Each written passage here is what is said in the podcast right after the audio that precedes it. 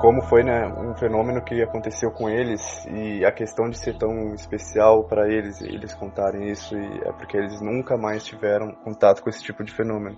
Foi esses cinco minutos que foram rápidos, mas que marcaram a vida deles e eles contam até hoje.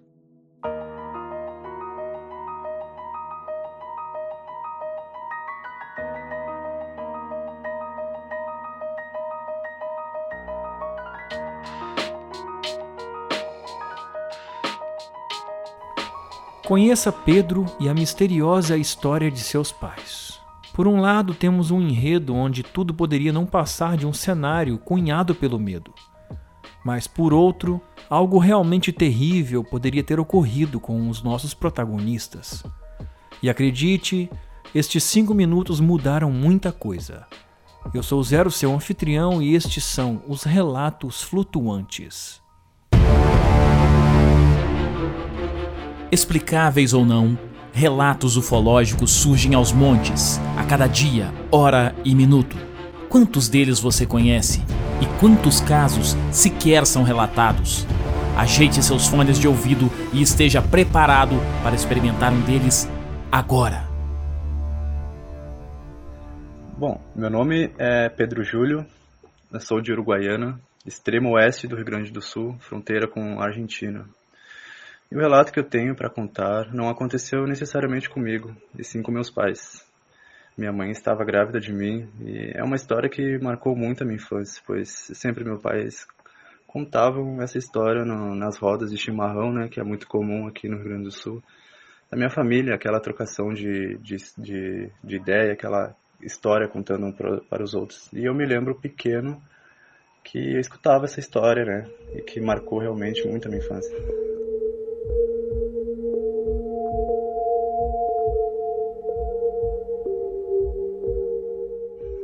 Aconteceu na primavera de 1999.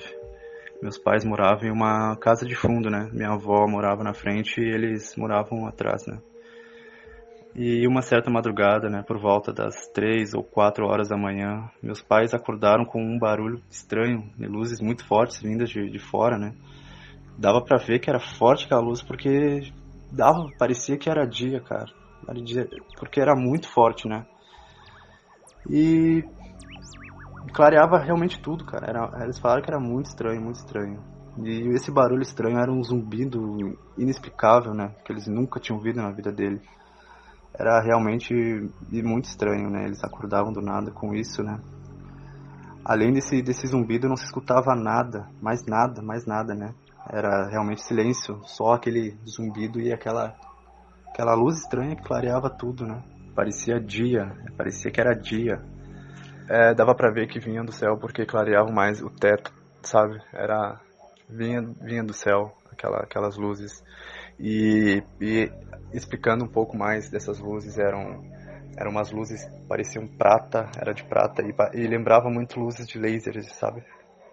É, é isso aí que, que a minha mãe fala, que era uma luz meio acinzentada, prata, branca, meio, meio, meio branca, acinzentada, e é, lembrava muito lasers, aqueles lasers de filmes, sabe, filmes de ficção científica. E o zumbido era, era o mais inexplicável, porque eles nunca ouviram nada parecido. Depois disso, eles nem sabiam nem explicar o que zumbido era esse. A questão do silêncio, não se ouvia nada naquele momento, nada. Nem passos, nem nem nada. Se, se, se tivesse ouvido passo, seria até mais, mais confortante, né? Seria menos estranha a situação, porque aí seria algo mais, mais humano, mas não se escutava nada, nada, nada, nada além do zumbido. E logo assim, meu pai já, já falou, né? Ó, tem alguém aqui no pátio com uma lanterna. Só que não explicava muito bem o barulho, o porquê daquele barulho, né? E, e, e o porquê do que tinha cachorros no, no pátio, né? Que eles não estavam latindo e eram cachorros bravos, né? E fora os nossos cachorros ser bravos também, os dos vizinhos também eram, eram, eram cachorros bravos também. Era aquele, era, quando tinha qualquer coisa, eles, ele, qualquer barulhinho, eles, eles já começavam a fazer latir, né? Latir, latir e o dos vizinhos também ficaram quietos, porque eles relataram que não ouviram nada além desse zumbido. Isso que é o estranho também, né? Porque os, ca os cachorros eram realmente bravos com, com, com, qualquer coisa fora do comum ali, né? De, estar no pátio e, e eles ficaram calados. Até os dos vizinhos também ficaram calados. Isso é meio estranho também. E aí logo os dois se assustaram e acabaram ficando deitados sem, sem, sem, sem se... Ficaram tão assustados que não se mexiam, não, não sabiam do que se tratava, né? E talvez seja por causa do medo, talvez seja por coisas maiores, mas eles relatam que que eles não, não saíram, não se mexeram, não fizeram nada, né? Talvez pelo medo ou talvez por alguma força maior, né? Não sabemos isso. E aí eles ficaram deitados e não foram ver o que era, né? Eu até faria a mesma coisa, eu ia ficar muito assustado também, né? Foi questão de uns 5 cinco, ou no máximo 10 minutos da, da, daquela situação.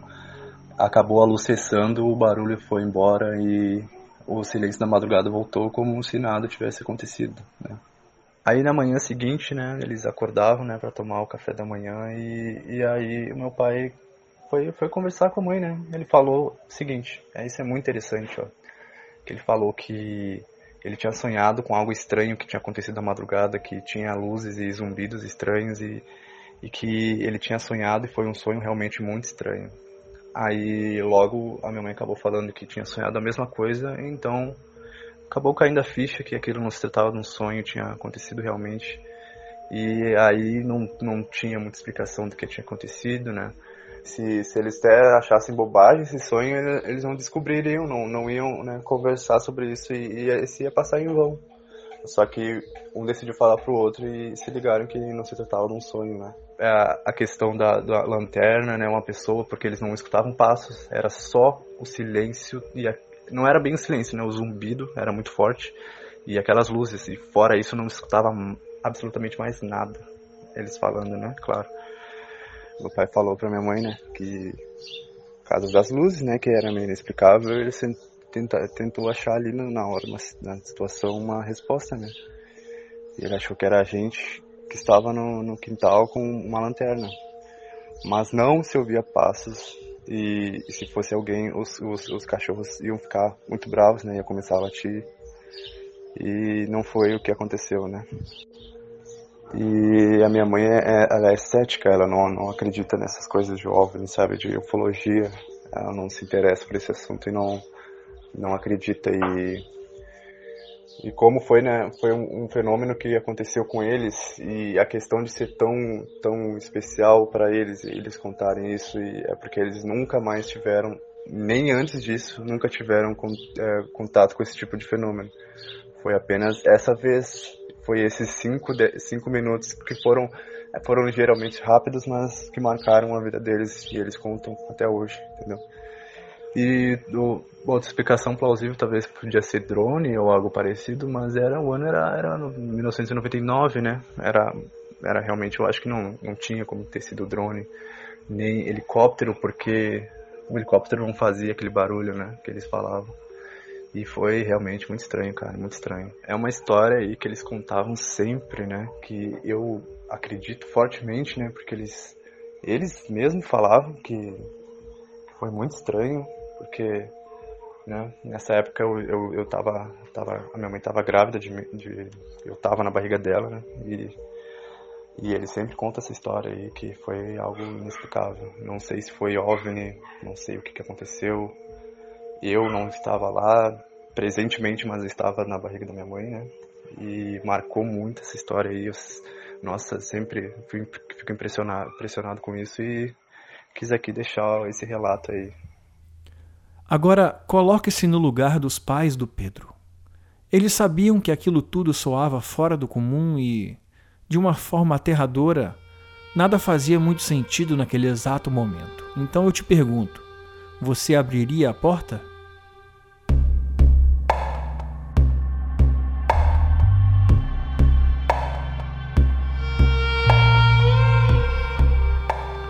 Faça contato conosco através do nosso Instagram, arroba Relatos Flutuantes, e nosso Twitter, Rflutuantes, e deixe lá o seu ponto de vista. Caso tenha algo a nos contar e queira participar de um episódio, envie o seu relato em áudio para o WhatsApp 28999834185. Para se tornar um de nossos comissários de bordo, e dentre outras vantagens receber episódios exclusivos e desconto na nossa loja flutuante, acesse apoia.se barra relatos flutuantes.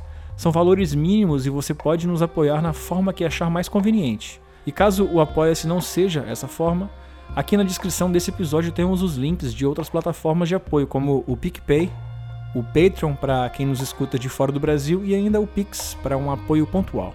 Lembro que de qualquer forma você estará financiando nossa produção de conteúdo, e não só dos relatos flutuantes, mas de toda a nossa grade de programas. Nessa semana mesmo nós lançamos no feed um novo capítulo do programa Destino UFO. Esse episódio era exclusivo dos apoiadores, até que um novo episódio chegou por lá. Então esse pintou aqui para todo mundo poder conhecer um pouco mais da Serra da Beleza. Já ouviu? Então fica ligado que na loja Flutuante nós lançamos em conjunto do programa uma estampa especial da Serra da Beleza e ficou lindo, tanto na cor branca como na cor preta. E se você pensa em ir lá um dia, fazer uma vigília, eu indico fortemente que você abduza um de nossos moletons da Serra da Beleza, porque o frio de lá é especial. Acesse agora lojaflutuante.com.br e vem abduzir nossas artes exclusivas. Hoje contamos com mais de 15 estampas em diversos produtos tudo na temática ufológica. Então, voa lá, flutuante. Pronto para subir? Então se segura porque nossa próxima parada é em Salvador, onde conheceremos a Renata e seu relato flutuante. Não se esqueça de clicar no sininho aí no seu aplicativo para receber os relatos em primeira mão. E lembre-se, nós somos uma nave.